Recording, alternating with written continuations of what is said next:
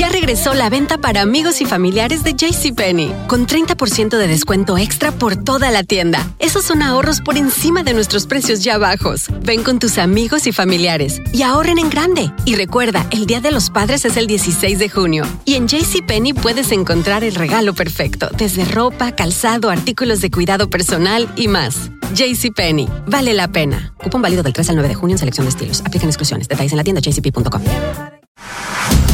Carlos Aguilar e Iñaki Arzate están de campana a campana. Con toda la actualidad del boxeo, entrevistas, información y opinión. De campana a campana. Hola, hola, hola, señores. Sí, venimos al podcast de boxeo.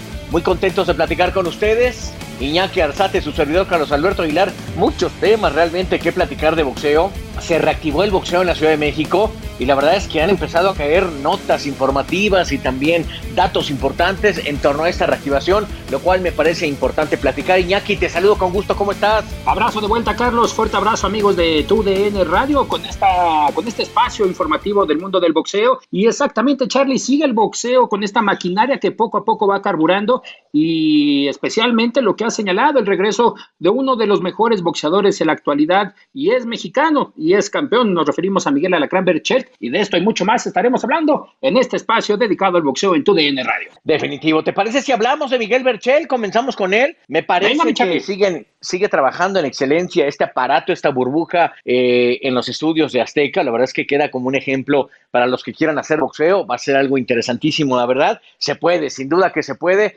pero qué bueno, y yo aplaudo la capacidad que se ha tenido para hacerlo. Y ya boxísticamente hablando, sí tengo que decir que fue mucho boxeador para una función pequeñitita, porque la verdad tenemos que destacar que Miguel Berchel es el campeón superpluma de, de más importante. No hay en el momento boxeador que le pueda opacar si no es que él se tuviera que mover de división pero actualmente me parece el mejor libra por libra en su categoría y quizá lo más importante, y tengo que destacarlo, es que me parece que Miguel Berchel puede hacer historia dentro del mundo del boxeo. Hoy, la verdad, me quedo muy contento con su entrega, con su fortaleza. Eh, le pegó un inoqueable, la verdad, y eso eh, para, para ser claros, por algún momento pensé y dije, ay caramba, se le empezaba a complicar un poco la, el camino de la pelea, pero lo sacó bastante bien. Creo que Miguel deja perfectamente claro que está arriba de Joseph Díaz, de Tevin Farmer, de Cal Frampton, del propio Leo Santa Cruz, y creo que el que sí le puede hacer sombra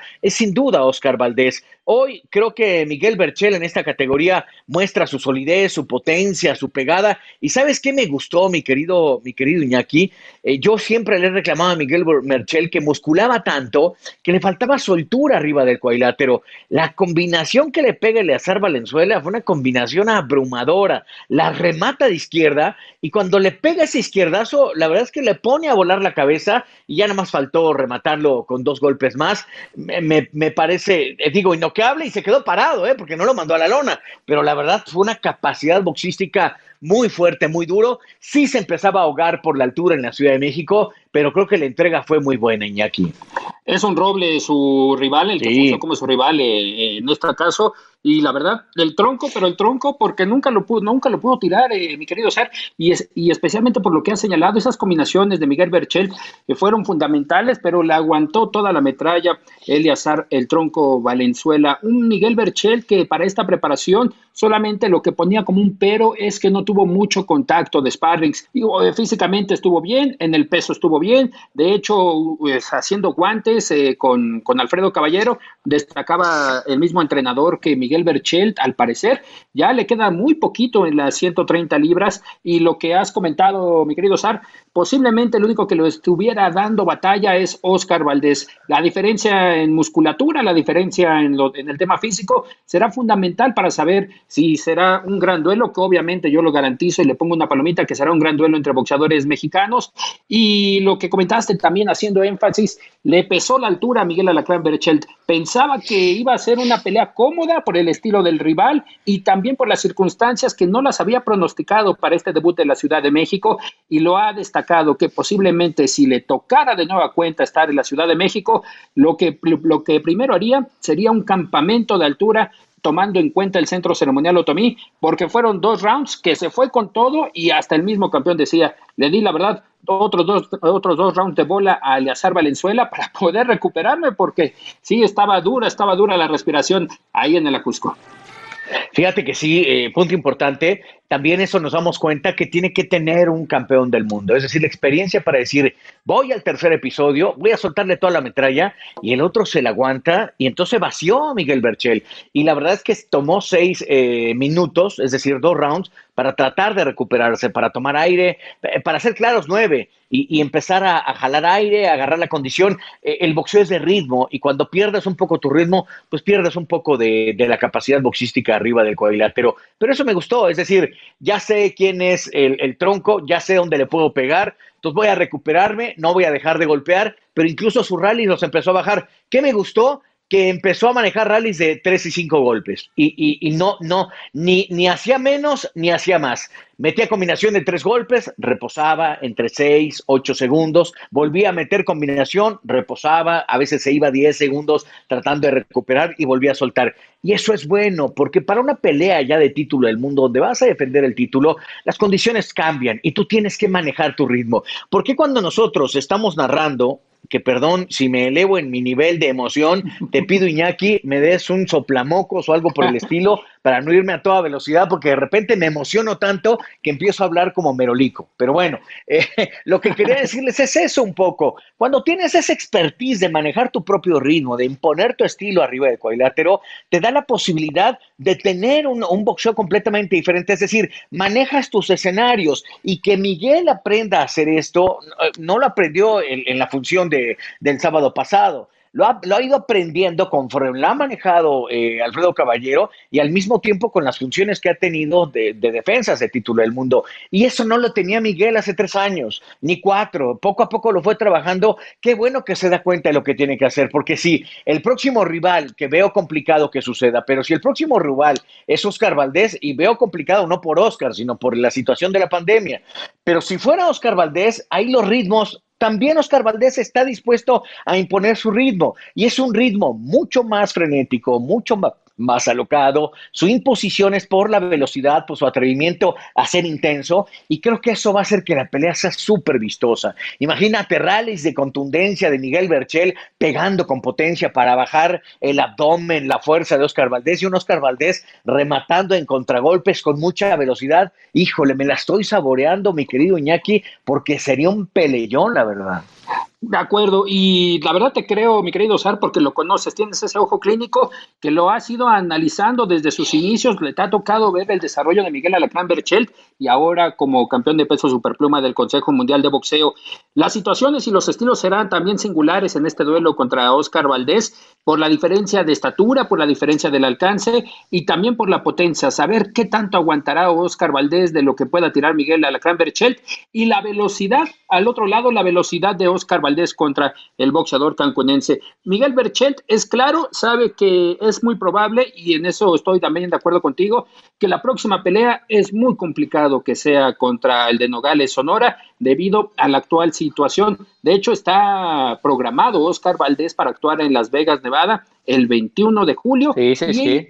Y a partir de ahí, mi querido Sar, es probable que también Miguel Berchelt, hablando con Top Rank y Mario Abraham, parte de, su equipo, y con obviamente Fernando Beltrán, están pronosticando que se presente en una de estas carteleras allá en Las Vegas, Nevada, después de lo que dio en la Ciudad de México. Ese es el primer plan para Miguel Alacrán Berchelt y solamente nos estaríamos frotando las manos, Charlie, para el último tercio del año, noviembre, diciembre, esa pelea sería fenomenal entre Valdés y Berchelt.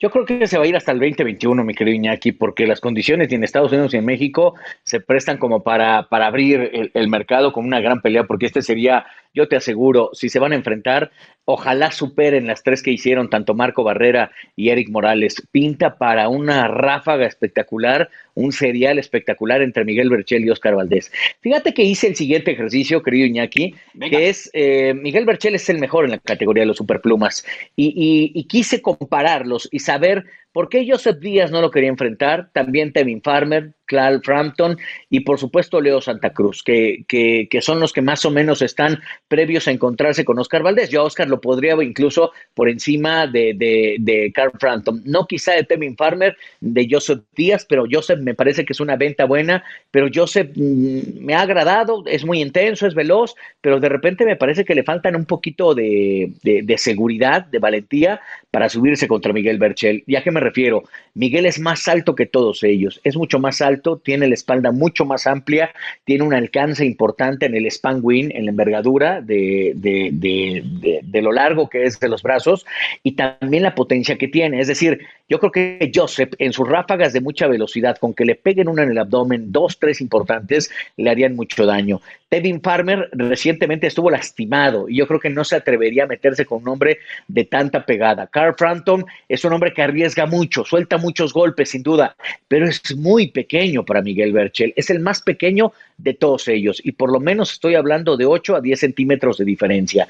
Leo Santa Cruz me parece que sería muy aguerrido y sería interesantísimo, pero Leo pega ráfagas importantes, pero no tiene mucha pegada. Parece que no tiene esa, ese golpe duro para marcar el rostro de Miguel Berchel y Miguel se le iría encima un poquito como que lo que le pasó justamente con, eh, con eh, eh, este otro boxeador mexicano que se me acaba de ir el nombre, Francisco Vargas, para ser exactos, sería muy similar pegan muchos golpes, pero no pegan con tanta potencia. Y sin duda, la mejor oferta es ver justamente al de Nogales, Sonora, a Oscar Valdés enfrentando a Miguel Berchel.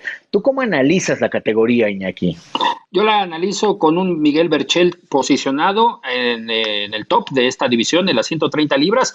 Jamel Herring apenas está acomodándose en lo que es esta escala. Obviamente Joseph Díaz por momentos eh, se le pesa enfrentar este tipo de rivales y por el tema deportivo y por el tema físico, Miguel Berchel me quedo que es el número uno en esta división. Leo Santa Cruz apenas igual subiendo a las 130 libras, todavía no define si se quedará en las 130 o estará bajando a las 126. Ese es otro de los dilemas para Leo Santa Cruz. Y en el, en el análisis que hacías de Leo Santa Cruz, Charlie, obviamente no tiene mucha pegada y la estructura física, también lo que comentabas de Carl Frampton, yo creo que son rivales que literal Miguel Berchel se los come ¿eh? con la potencia de golpes. La verdad, su musculatura le ayuda para absorber los golpes de sus rivales, que no le hagan tanta mella, que no le hagan tanta daño, tanto daño, pero al contrario, el que tira ante este tipo de rivales es peligroso para sus contrincantes.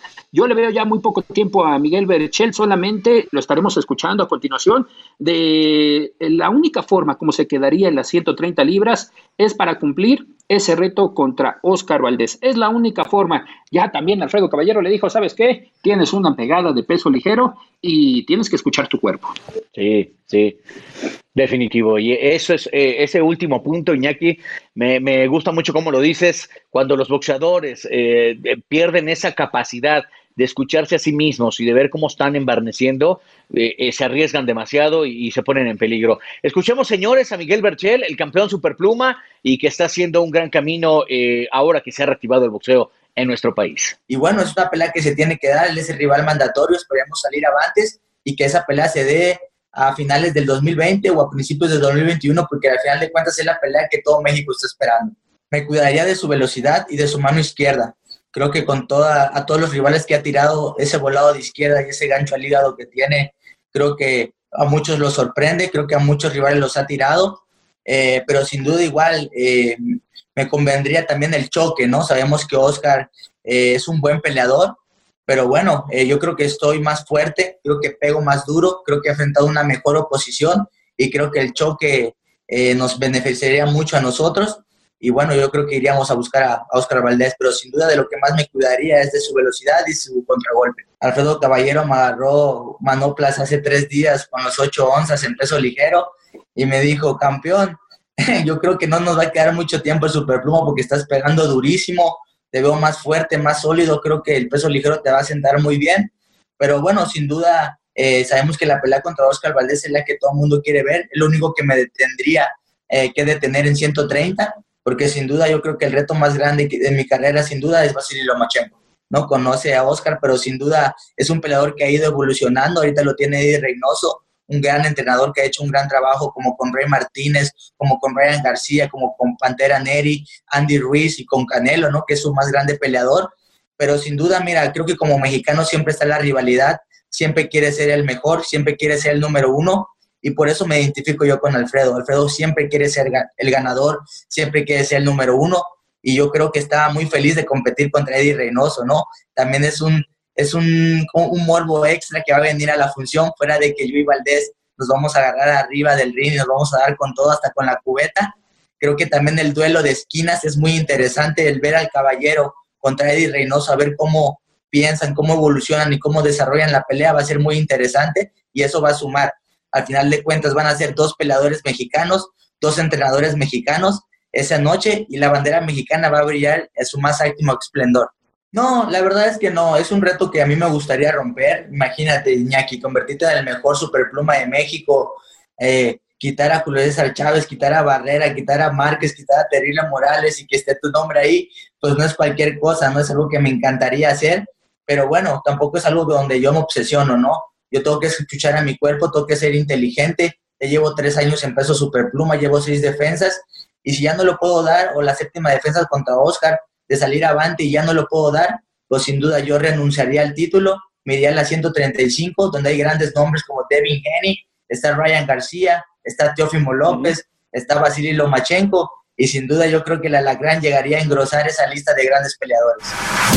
Estás de campana a campana.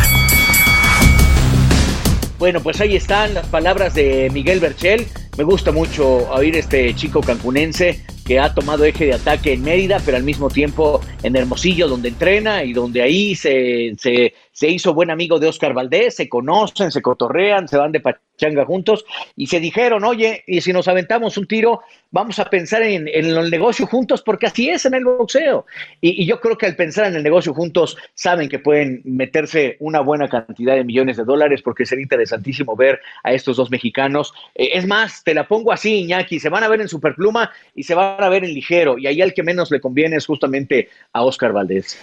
Sí, y por la estructura, por el tema físico, las condiciones de Oscar Valdés, yo creo que ya sería mucha ventaja cederle a Miguel Alacrán Berchelt. Y también cerrando este tema de Miguel Berchelt, Charlie, especialmente por el caso que ya se está subiendo a las 135 libras, lo que dependerá también de sus objetivos y lo que quiere cumplir. Enfrentar a un Vasily Lomachenko sería un gran duelo la espera de cómo quede ese resultado contra Tófimo López. Él nos comentaba que espera justamente el resultado entre estos dos boxeadores, pero el objetivo está puesto en Vasily Lomachenko. Hay posibilidades, obviamente es también tema de Bob Arum si desea que se enfrenten estos dos boxeadores, pero en el peso ligero también estaría entrando un alacrán con mucha ponzoña. ¿Y, quiénes están en los ligeros? Hagamos un análisis rápido. Mira, ahí te va. Está Lee Shelby, que está lesionado actualmente. Está David Haney, que también es muy bueno. Javier Fortuna ya se nos está yendo. Ese sí, ya como que eh, yo agarraría a Javier Fortuna como de, de, primer impulso para que le pase por encima a Miguel y después ver eh, eh, quién más. Pero de estos tres últimos que te voy a mencionar, Iñaki, ahí me parece que está buena la cosa. Te voy a decir por qué. Porque está Gervonta Davis, muy rápido, aunque no ha enfrentado a nombres de calidad. La verdad es que este heredero de, del boxeo tipo Floyd Mayweather eh, suena, es interesante, sin duda, no lo puedo descalificar. Está Teófimo López, atención, Teófimo es muy joven, no está tan experimentado, pero tiene una gran pegada, es un salvaje arriba del cuadrilátero. Y ahí ese sí me preocupa para Miguel Berchel.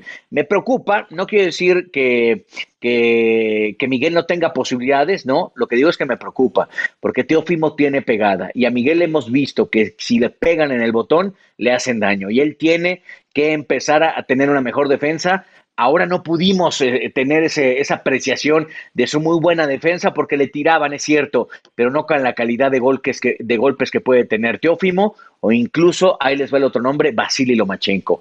¿Qué me preocupa de Vasily? Tiene una técnica espectacular, sin duda alguna la mejor en la categoría de los ligeros. Rebota bien en piernas, cambia de perfil, genera espacios con, con las manos en una guardia alta, pero al mismo tiempo que te confunde, te mueve el hombro izquierdo y te remata con la derecha con un recto. Y de repente cuando piensas que va a salir, te manda el gancho abajo y te repite con la misma mano izquierda. Es decir, tiene unas capacidades técnicas enormes. ¿Qué, me, qué le favorece a Miguel Berchel? Contra Vasily Lomachenko, su estatura y su largo alcance. Ahí es donde yo creo le puede hacer mucho daño. Estarían interesantísimas, la verdad, Iñaki.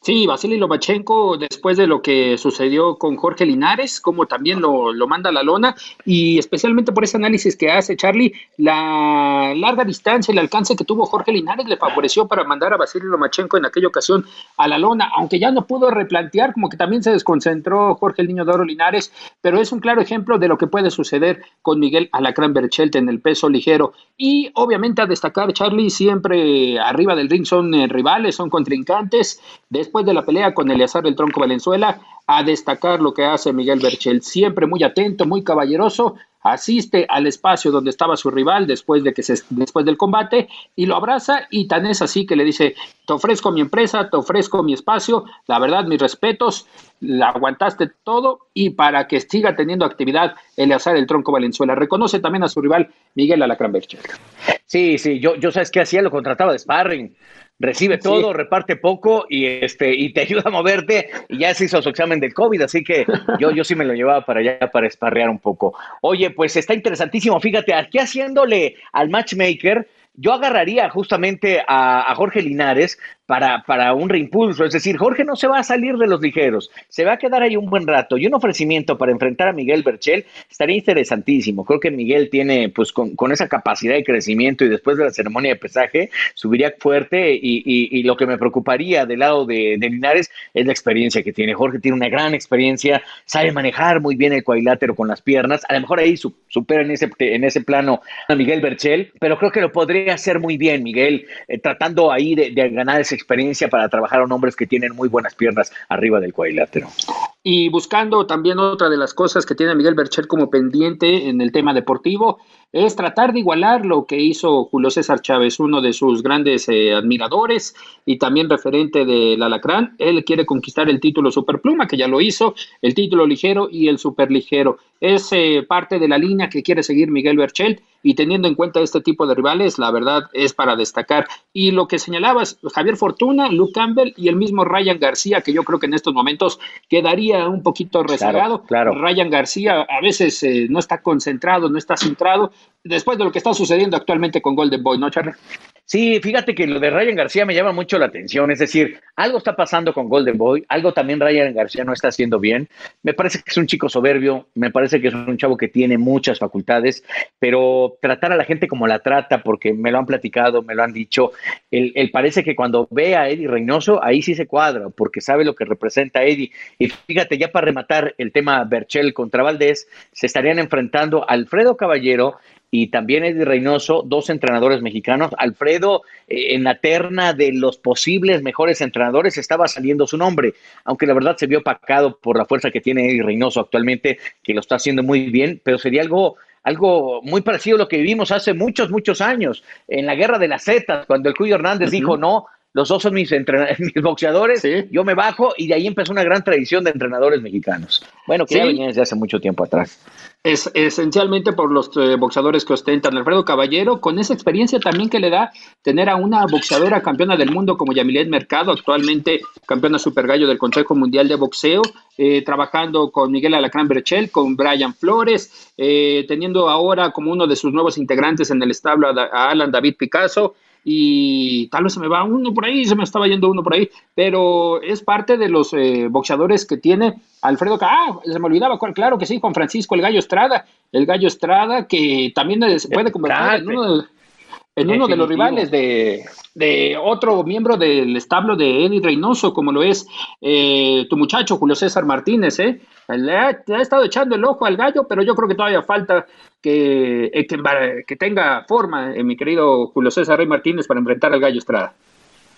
Sí, definitivo. Oye, también hubo boxeo en Las Vegas. La verdad es que Top Rank sigue haciéndolo muy bien. Ha reportado en total cinco casos de coronavirus, pero ha, manejado un, un, protocolo de contingencia bastante muy avanzado, bien hecho. Increíble que Bob Arum, con los 88 años de edad que tiene, sigue practicándose su examen de coronavirus, va, está presente. A veces, eh, a veces él mismo se ha retirado antes para tratar de, de no generar una polémica extra o algo por el estilo, porque les, aseguran mucho población de riesgo, pero yo lo veo con una capacidad, eh, la verdad, enorme para seguir manejando el boxeo, que nos dure muchos, muchos años, la verdad, Bob Arum. Y, y este enfrentamiento que fue el 23 de junio entre Andrew Maloney y Joshua Franco, y Franco, la verdad, lo hizo extraordinariamente bien. ¿Sabes qué me gustó? Desde el primer episodio desmarcó a, Maloney. Lo empezó a trabajar con unas combinaciones, los últimos uppers que empieza a manejar, sobre todo el de derecha, donde quiebra un poco la cadera y entra por el centro, pero verdaderamente le hizo un daño enorme, cambia eh, eh, el título y termina por ejecutarlo. Joshua Franco es el nuevo campeón supermosca de la Asociación Mundial de Boxeo. Ojalá cambiara de organismo, pero lo hizo muy bien, mi querido, mi querido Iñaki un calvario lo que vivió Andrew Maloney con Joshua Franco después de los 12 episodios, la forma como acabó el rostro muy dañado por parte de Andrew Maloney cediendo el título a Joshua Franco y eso fue en el momento Charlie porque después tuvo que ser eh, llevado a un hospital ahí en Las Vegas porque también se le reventaron los tímpanos, tuvo alguna lesión eh, en los oídos eh, debido a los fuertes golpes de Joshua Franco. Pero Andrew Maloney, mm, la verdad, en esta ocasión quedó por debajo de lo que fue el desempeño de Joshua Franco. Y también aquí lo que pondría sobre la mesa, Charlie, es el tema de las promotoras. Como cuando quieren ambas promotoras pactar, cerrar y hacer boxeo, se puede. Andrew Maloney con la promoción de Top Rank y Joshua Franco con la, eh, con la promotora de Golden Boy Promotions, cómo se unen y aquí de esta forma se da esta conjunción, esta unión entre Top Rank y Golden Boy y fue un buen combate a pesar de que se inclinó para Joshua Franco con la victoria y con la nueva coronación en este aspecto de la Asociación Mundial de Boxeo. Y te tengo que decir algo muy importante, es de las pocas cosas buenas que ha dejado la pandemia. No tarda en aparecer eh, una sociedad Top Rank PBC y por supuesto lo que está haciendo, que, que, ya está muy declarada esa guerra entre Dazón y ESPN, que tiene Top Rank y evidentemente Matchroom Boxing, porque ya Matchroom Boxing empieza a manejar boxeo próximamente, ya estarán listas las carteleras. ¿Te parece si aquí justamente nos damos un espacio para hablar de Golden Boy? ¿Por qué tardó tanto Golden Boy en aparecer? Es decir, eh, lo va a hacer ya en este mes, eh, con un plan de contingencia también para el área de California, un plan de reactivación, pero ¿qué sucedió ahí? ¿Qué, qué pasa con Oscar de la Hoya? ¿Tiene problemas en el manejo de sus boxeadores? ¿No tiene control sobre ellos? ¿Qué, qué está pasando? ¿O solo le está poniendo los ojos a Saúl Canelo Álvarez? ¿Qué sucede con Oscar de la Hoya?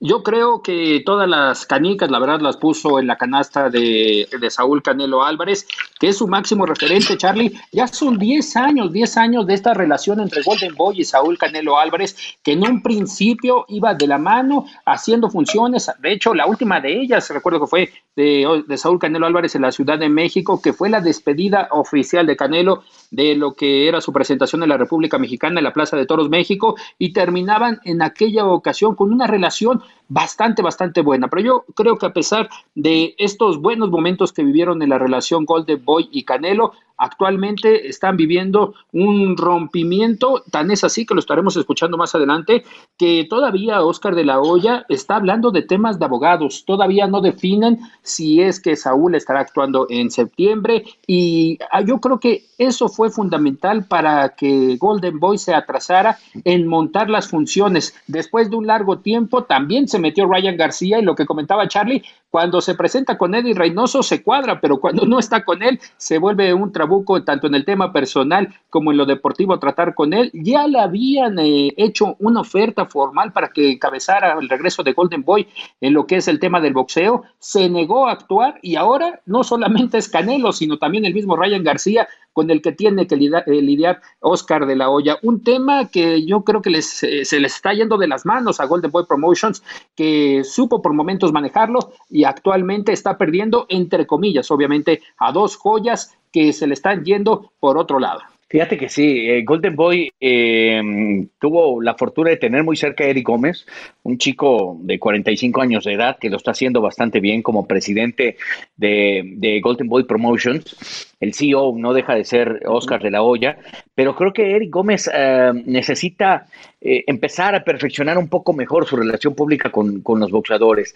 Eh, de repente entramos en dimes y diretes y ellos dicen una cosa y los boxeadores otra, y parece que ahí tienen que empezar a aglutinar de otra manera, empezar a ejecutar de otra manera. Tardaron mucho, la verdad, para lo que representa Golden Boy, pues evidentemente tiene al, boxeador más importante. Septiembre parece la fecha para que reaparezca Saúl Canelo Álvarez, sí o sí, sería en Las Vegas, pero hablemos de las funciones que tienen programados ellos. Viernes 24 de julio en Indio, California, Virgil Ortiz, que se vuelve la mano importante para Golden Boy para hacer su reaparición enfrentando a Samuel Vargas y Héctor Tanajara enfrentando a Mercito Gesta. Esa es buena, Mercito Gesta es un gran boxeador, la verdad creo que va a, poner en predicamentos a Tanajara, está interesante y Virgil Ortiz está hecho un monstruo arriba del cuadrilátero, largo, fuerte, tiene capacidad de movimiento con las piernas arriba del cuadrilátero, es un hombre que le gusta dar espectáculo arriba del ring, me parece que las funciones pintan bien. Y el 28 de agosto, ellos no, ellos no van a hacerlo tan periódico, ¿y a qué me refiero? Casi cada mes estarán montando las funciones y tomaron como eje ataque California, que bueno, recuerden que hasta hace dos meses California era el epicentro del coronavirus y quizá eso también retrasó las decisiones de Golden Boy. Eh, Jorge Linares contra Javier Fortuna, duelo interesante, dos boxeadores veteranos, me parece que está muy por encima Jorge Linares de Fortuna, Iñaki. Después de que se había pronosticado, recuerda Charlie, esa pelea, eh, hablando de las conjunciones que se venían dando, Ryan García contra un Jorge el Niño de Oro Linares, cuando habían actuado en las mismas fechas, claro, se había pronosticado que iban a pelear y del mismo Ryan García estaba dispuesto a pelear con un hombre de experiencia como era Jorge Niño de Oro Linares y que ahora se estará enfrentando el venezolano a Javier Fortuna en una coasociación también con Samsung Boxing que Javier Fortuna sabe que la victoria contra el Niño de Oro Linares lo pondría también en línea directa por el título del Consejo Mundial de Boxeo. Es una pelea llamativa, pero con todas, con todas las ventajas para un servidor que tiene Jorge el Niño de Oro Linares, esencialmente por la experiencia y por cómo viene trabajando. Charlie, tú hace poquito también platicaste con Jorge el Niño de Oro Linares, que tendrá que hacer el viaje de Japón a Estados Unidos. Es un gran muchacho, un gran tipo. Me encantó su plática. Eh, Sabes que ese, eh, es ese tipo de personas que lo tiran, eh, lo mandan a la lona en todos los aspectos de su vida. ¿Y qué capacidad de resiliencia tiene para reconstruirse y regresar y volver a tener éxito? Eso, eso, vaya, Jorge Linares no tendría que ser venezolano, tendría que ser mexicano. Se ha hecho en nuestro país, se ha hecho en Japón y de las dos culturas ha agarrado un poco eso. La capacidad de rehacerse, de volverse a meter al gimnasio, de corregir, de hacer para mantener un espectáculo le ha ido muy bien económicamente. Él mismo lo, dice, se lo debe mucho a la administración de, del, señor Honda, que es el presidente de Taken Promotions y que tiene justamente a Jorge Linares estas eh, promociones con, Golden Boy. Pero también lo tuvo, lo, lo, quisieran muchos y Jorge Linares, eh, yo incluso este, terminando su proceso como boxeador, te aseguro que va a recibir ofertas para que maneje, para que tenga, para que haga boxeadores, porque esa mentalidad de, de caer, levantarse, caer, levantarse, caer, levantarse, caramba, es impresionante. Mucho, muy parecida a su carrera con diferente éxito a lo que vimos de Tony de Marco. Tony de Marco le pegó una golpiza justamente a, a, a Jorge Linares. Y a Tony de Marco, fíjense cómo es la vida, le ha ido muy mal porque le han dado decisiones injustas, por lo menos tres en su histórica carrera de, de, boxeador. E incluso la vida le ha volteado la cara de tal manera que su hija tuvo cáncer, tuvo que luchar con eso y, y Tony Marco sigue peleando. Es decir, y del otro lado vean cómo es la vida. Pierde Jorge Linares con Tony de Marco y se rearma para regresar y volver a ser tres veces campeón del mundo. ¿Cómo es la vida, Iñaki, en el boxeo? Sí, después de que se enfrentaron en la República Mexicana y esa compromoción que también tenían con Pepe Gómez en el sur, Antonio Tony de Marco y Jorge el Niño de Oro Linares, ese duelo que marcó para ambos una línea ya diferente de seguir para estos dos boxeadores. ¿Te parece, Charlie, si escuchamos a Oscar de la Hoya hablando de estos temas del regreso de Virgil Ortiz, Jorge Linares y el tema de Canelo? Escuchemos contentos porque ya sabemos que regresa Golden Boy Promotions, que regresa el boxeo al sur de California y con un gran espectáculo para este 24 de julio con Virgil Ortiz. Sí, con Virgil Ortiz, este, obviamente va a estar televisado en The Zone y uh, estamos felices porque uh, pues la gente va a poder ver eh, boxeo en vivo eh, por primera vez de Golden Boy eh, este año, así que estamos bien emocionados, eh, estamos contentos y pues obviamente que los uh, espectadores, los televidentes van a poder ver unas, unas bonitas peleas. Pero además, Oscar Virgil es uno de esos boxeadores que a todos nos gusta ver sobre el cuadrilátero, que tenemos grandes expectativas para convertirse en una gran, gran promesa del boxeo. Así que regresas por todo lo alto de alguna forma, ¿no? Sí, la, verdad que sí. Mira, tenemos, tenemos tres funciones ya programadas y la primera va a ser con Virgil Ortiz, que para nosotros es el prospecto em, pues más grande que tenemos, ¿no? En el, en el, establo de Golden Boy y Virgil Ortiz, que, que, reside en Texas, es un peleador este, humilde, un peleador trabajador. Eh, la verdad que es una, una un espectáculo para ver. Es, es una, una, persona muy humilde que, que, que, trabaja duro, que, que, obviamente es, va a ser campeón mundial, eh, primero Dios, eh, si las cosas salen bien, pero la verdad que Virgil, Virgil tiene todo lo suficiente para ser grande. Y por otro lado, también regresa otro niño de oro, Linares. Pero ese para agosto, ¿qué tienes preparado? Jorge Linares, el venezolano. Eh, Sí, tenemos este Jorge Linares eh, ya programado para agosto en The Zone. Eh, va a estar peleando, eh, va a estar defendiendo campeonato mundial. Jorge Linares, así que estamos emocionados. Jorge es un gran campeón, cuatro veces campeón mundial, así que estamos súper, súper emocionados. Oscar, para septiembre, ¿hay o no pelea de Canelo Álvarez? Pues eso lo estamos, eh, lo estamos coordinando. Estamos hablando con la gente del Canelo, estamos hablando con sus abogados, eh, con la gente de The Zone, con los contrincantes, que hay, hay varios contrincantes para, para, pues para, para, escoger de, ellos. Y este, pero esperemos, porque estas peleas no, no son fáciles de coordinar. Eh, es, muy complicado la, negociación, es muy complicado especialmente por, la, por, lo que estamos viviendo hoy en día, ¿no? Este, porque no vamos a tener eh, audiencia, así que tenemos que, tenemos que ver a ver cómo se va a hacer esta, este evento. Sí, me imagino que son muchas partes de la negociación que cambian de alguna forma. ¿Qué tan difícil es montar una cartelera bajo estas circunstancias, Oscar? Pues la verdad que sí es difícil porque no sé, no sé cómo va a ser sin público, no sé, no sé cómo los boxeadores van a reaccionar eh, no teniendo pues la gente eh, eh, en, la arena.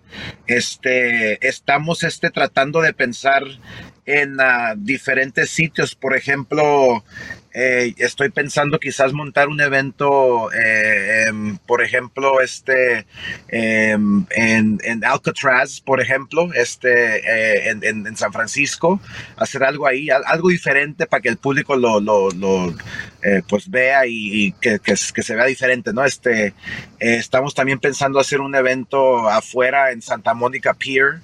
Eh, que eso sería algo muy, muy lindo para ver, ¿no? Para estar ahí afuera, este, pero no sé, es, complicado las, las, situaciones, pero estamos, eh, estamos tratando, ¿no? Todo, todo lo posible para que la gente pueda ver peleas. Bueno, señores, ahí está Oscar de la Hoya. Deseamos lo mejor, deseamos que recuperen un poquito lo que han perdido en esta afrenta que han tenido tanto eh, Canelo Álvarez, Canelo Team con Eddie Reynoso y evidentemente Oscar de la Hoya. ¿Por qué? Porque pueden, la verdad creo que más allá de las complicaciones que han tenido en la administración. Eh, eh, sigue siendo Saúl Canelo Álvarez un hombre virtuoso arriba del cuadrilátero y, tener una promotora como la de Golden Boy. Fíjate, eh, vamos a hablar un poquito de los dineros, que suena muchos dineros, pero que en ocasiones en este tipo de circunstancias se vuelve algo muy complicado de manejar y sobre todo genera intereses, deudas y demás. Golden Boy, apostando el primer año que firmó a, Saúl Canelo Álvarez, creció la cantidad en valía de su empresa de mil millones de dólares. Una cosa monstruosa.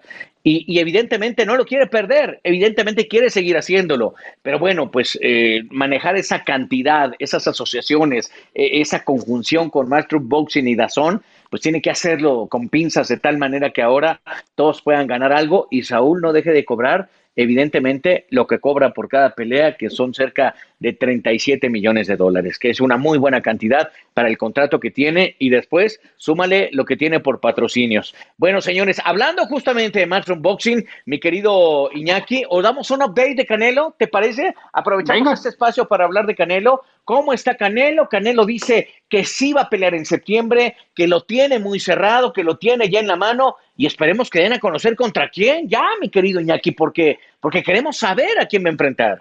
Ya, ya, ya ni sé a quién creerle, mi querido Charlie, ¿por qué? Porque de hecho en una, en una plática también de Oscar de la Hoya con su propia empresa, The Ring Magazine, ahí donde tiene acciones, le señalaba a su reportera que ya estaba el trato hecho, pero no sabemos con quién, con quién sí, y que obviamente descartaba a Texas por el tema del realce de los casos de coronavirus. Todo indica que obviamente será en Las Vegas, pero yo me sigo quedando con esa primera opción de Sergei Derevyachenko, eh, que puede enfrentar a Saúl Canelo Álvarez. Se habla de que podría ser eh, Jenna Golovkin en principio y después Billy Joe Sanders.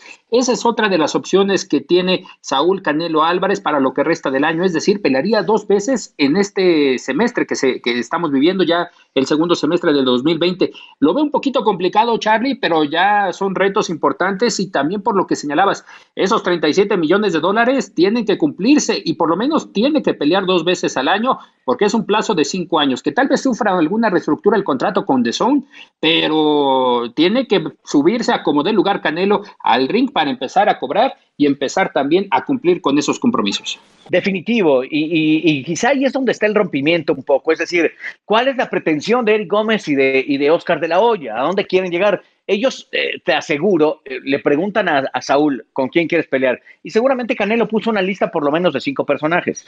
Y, seguramente dos muy enfocados. Te aseguro que entre ellos venía Golovkin y Devidanchenko, como bien has dicho. Y del otro lado, eh, el buscar la posibilidad de pelear las negociaciones se rompen cuando los boxeadores dicen, perfecto, si él va a ganar 37, yo quiero 20, y ahí es donde se rompe un poco la ecuación. Y, ahí viene la división un poco de, lo que necesitan generar para ya tener un estimado claro de que el mejor libra por libra del mundo aparezca, es mexicano, se están olvidando esa parte, tienen que pensar en la gente, y si están pensando en la gente y en septiembre y en Las Vegas, tienen que entregar un platillo apetitoso, la verdad. Bueno, un gran platillo para que la gente pueda voltear y ver al boxeo y que sea el manotazo en la mesa para decir el boxeo ya regresó y regresó con fuerza. Se durmió Golden Boy, le ganó Top Rank. Eh, eh, eh, los nombres de, de, Wilder y de Fury siguen palpando en el aire y no vemos a Canelo. Y Canelo ya tiene que reaparecer, tiene que dar una conferencia virtual y tiene que dejar claro que está listo y que, y que, y que puede reaparecer y que pueda reaparecer con mucha fuerza y mucho poder. Creo que se han olvidado de esa parte y el boxeo, si quieren hacer que la palabra boxeo sea sinónimo de Canelo, tienen que hacer algo ya. Sí, descarto en un momento a Calum Smith, también a Caleb Plant. De hecho, el mismo Calum Smith daba algunos avances durante los últimos días de que estaban negociaciones con Caleb Plant para poder pelear en el estadio de Anfield, en la casa del equipo de Liverpool. Él está deseoso de pelear en Reino Unido. Entonces, por ahí puede ir ese tema de descartar estos dos boxeadores. Y ahora también se me pone muy sentimental. Billy Joe Sanders dice, si no pude pelear con Canelo en mayo, yo pensaría en el retiro, pero por favor, todavía tiene eh, mucho, mucho por delante Billy Joe Sanders. la neta, la neta sí que se vaya. que se vaya y mejor que regrese Sergio Martínez, que ya tiene fecha para el 22 de, agosto. Ah, yo prefiero. La verdad, es mucho más vendible Sergio Martínez, así, todo cascabel con su bastón y sus rodillas deshechas, a, Billy Joe Sanders, ¿no? Y, después la declaración que hizo en torno a su mujer, donde daba un eh, tutorial de cómo tratar a las mujeres eh, en la pandemia, pegándoles. ¿Qué clase de cerebro de orangután tiene? Y perdón por los orangutanes, eh, ¿qué, clase de estupideces dice este? Que se vaya del boxeo no lo necesitamos, mi querido Iñaki. Sí, por ese lado, y al día de hoy, hasta el día de hoy que estamos aquí con ustedes, auditorio de TUDN Radio, eh, British Boxing Board of Control no le ha regresado la licencia de boxeador, ¿eh? Ya van varios meses desde que empezó la pandemia, marzo, abril, y al día de hoy sigue esa sanción contra Billy Joe Sanders. Ese es uno de los temas para este boxeador gitano que lo ha venido a, estar fuera, fuera de los ensogados, y también en el tema con Eddie Hearn. Eddie Hearn quedó muy sentido también después de esos actos por parte del británico. Definitivo. Señores, revisamos ya en esta última parte la primera cartelera de Matchroom Boxing que está interesante en Tulsa, Oklahoma. Está marcada para el 15 de agosto el título mundial mosca del Consejo Mundial de Boxeo, Julio César Rey Martínez, el rey que es una cosa espectacular, caramba, este chamaco atrevido, va contra Maculian Arroyo, le doy el resultado una vez, nocaudo a favor de Julio César Rey Martínez, lo va a hacer perfecto, confío en ese chamaco que también es parte de la escuadra de Eddie Reynoso. Y demás eh, pesos de título welter, además aparece Cecilia Bracus, esta colombiano-noruega, muy guapa, muy bella, la verdad. Eh, eh, se sigue dedicando al boxeo, tiene la mandíbula medio frágil, va a enfrentar a Jessica Maskaskil, así que está interesantísima la función. Suena bien, Iñaki, suena bien lo que va a presentar Matchroom Boxing. Palomita para Rey Martínez, esa victoria por la vía de knockout, yo creo que es mucha pieza para McWilliams Arroyo. Julio César Rey Martínez en esta defensa opcional. Sí, concuerdo contigo, Charlie. Y Cecilia, Cecilia que se convirtió en el referente del boxeo europeo, especialmente para, eh, para Noruega. Hace cuatro años marcó un antes y un después, retornando al boxeo profesional en aquel país. Y lo que ha señalado, esas raíces eh, latinas, sudamericanas, que no se le olvidan y que tiene padres adoptivos. Y es ahí donde tiene mucho corazón y mucho amor por Noruega y por todo lo que le ha dado aquel país en su carrera profesional. Es una cartelera de regreso de Matchroom Boxing de Eddie Hearn, que también ya ha pronosticado cuatro duelos para el mes de agosto en sus, instalaciones, así como tu jardín, mi Charlie. Ahí estará haciendo peleas eh, Eddie Hearn en las instalaciones de Matchroom allá en Reino Unido. buena, Iñaki, ahora sí, esa estuvo buena, buen gancho. Oye, buena guadaña. Oye, fíjate que eh, hago una pausita para hablar de una leyenda mexicana que se va a presentar en estos días, que es Jackie Nava. A mí me hubiera encantado que su promotora le hubiera dado el impulso que necesitaba Jackie para convertirse en la Cecilia Brecus. Eh, de decirlo muy bien, después de la partida de Laila Ali, que tenía el referente del boxeo femenil, la verdad es que se quedó un poco hueco. Y aquí apareció el nombre de Jackie Nava. Jackie Nava, para mí, es una leyenda del boxeo. Para mí es eh, la princesa eh, del boxeo mexicano, la reina del boxeo mexicano, lo ha hecho muy bien. Ha enfrentado todo eh, poco a poco con, con, esta mala decisión de meterse a la política, creo que le pegó demasiado, arrasó un poco con la buena imagen que ella tenía. Los políticos en este país han hecho las cosas muy mal y en ese momento cuando Jackie se mete en ese, en ese terreno, perdió mucho, con todo y que seguía boxeando, volvió a ser madre, eh, volvió a, a, intentar en el boxeo y me parece que le faltó la fortaleza de, de una estrategia bien marcada porque Jackie Nava se pudo haber convertido en Cecilia Bracus. La verdad es que a Cecilia la ven, tiene buen boxeo, no tiene ni siquiera la mitad del buen boxeo que tiene Jackie Nava arriba del cuadrilátero, incluso para dar espectáculo. Tengo que decirlo, Cecilia es muy valiente, pero es lerda, es un poquito torpe en su boxeo, le han pegado, la han tumbado y se ha levantado para ganar. Eso es, eso es admirable también y es, es eh, un poco de las razones de este análisis, pero no es la mitad de lo que ha hecho Jackie Nava. Y que Jackie no haya tenido una plataforma de impulso para convertirse en una verdadera leyenda, que es lo que yo creo con el nombre de México, nacida en Tijuana, con la historia que tiene, el padre que muere, y ella le, le dice en, en su oferta eh, en el féretro, y le dice, yo quiero entregarte un título del mundo, y no solo le entrega uno, le entrega varios, esa es verdaderamente una gran historia. Y reitero, me da mucha, mucha pena ver que Jackie poco a poco ha ido desdibujando su figura. Ojalá la, justicia de la vida le dé la posibilidad de, entrar al Salón de la Fama del boxeo. Me parece que va para allá pero poco a poco se ha ido perdiendo la figura de Jackie Nava y eso me duele porque pudo haber sido la actual Cecilia Breacus y, y, no ha llegado a esos, a esos terrenos. Pelear en Estados Unidos era importante, darse a conocer en ese mercado y no pasó con Jackie, no sucedió.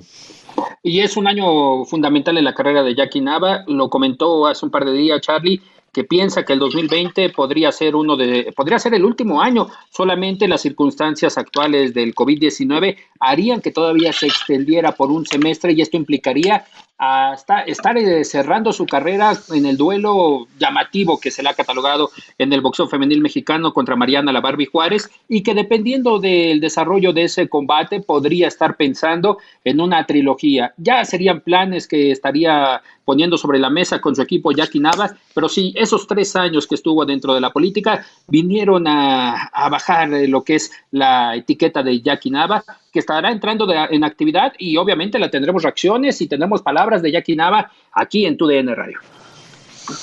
Por supuesto que sí, porque ahí andamos metidos de chismosos, donde no nos llaman, pero así somos nosotros y seguiremos informando y seguiremos criticando y seguiremos señalando lo que estamos viviendo. Yo deseo lo mejor realmente para Jackie Nava.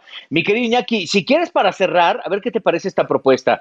Teníamos eh, preparado algo de Alexis Argüello, pero viendo lo que está sucediendo con Manos de Piedra Durán, que ya lo hemos platicado aquí, eh, resultó que en la semana declaró que tiene COVID-19 y, y para hacer ser claros, eh, es, una, es una situación complicada la que está viviendo porque sí tiene un, un resfriado como tal, tiene los primeros síntomas, dolor de cabeza, eh, evidentemente la pérdida del gusto, pero es un hombre grande ya, eh, manos de piedra Durán, es población de riesgo, casi la misma edad que Iñaki. Así que, penosamente, lo que queremos platicar aquí es que deseamos que esté eh, al 100%, parece que ha recibido la visita de varios médicos. ¿Y por qué lo digo? Porque a final de cuentas Roberto Durán, eh, el, día que se festeja su cumpleaños es fiesta nacional.